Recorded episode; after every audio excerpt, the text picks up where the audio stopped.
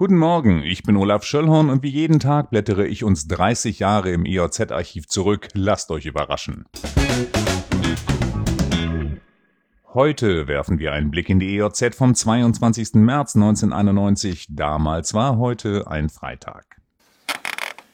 Vor 30 Jahren war die Zeit großer Hoffnung und großer Enttäuschung.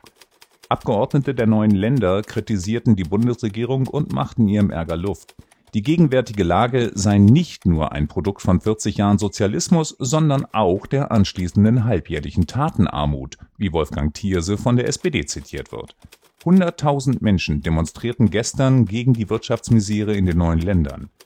Der SPD-Abgeordnete Eberhard Brecht aus Sachsen-Anhalt warf der Koalition vor, sie habe mit unverantwortlich überzogenen Versprechungen einen unerfüllbaren Erwartungshorizont geschaffen kommen wir nach Lüchow-Dannenberg.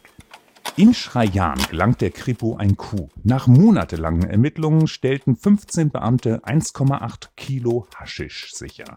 Im Zuge der Übergabe sollte eigentlich ein Kilo Haschisch den Besitzer wechseln, als die Polizei zuschlug. Eine Hausdurchsuchung förderte weitere Mengen zutage, Wert der Drogen 18.000 D-Mark. Es war der größte Rauschgiftfund, der jemals im Kreisgebiet verbucht wurde. Vor allem Schulen und Diskotheken seien gerüchteweise die zentralen Umschlagplätze für die Einstiegsdroge mit gefährlichem Suchtpotenzial. Bei fünf Einbrüchen in Metzingen, Bustrow und Lübbow vermutete die Kripo einen Zusammenhang. Sie verdächtigt zwei Männer, die zur Fahndung ausgeschrieben wurden. Bei ihrem letzten Einbruch in eine Garage an der Lübbower Ziegeleistraße wurden die Täter gestört. Die Männer flohen mit einem gelben oder orangefarbenen Pkw Richtung Grebensdorf. Der Wert der Diebesware ist eher gering. In einem Landhandelsbetrieb in Wustrow wurde eine leere Geldkassette entwendet, der entstandene Sachschaden war allerdings erheblich.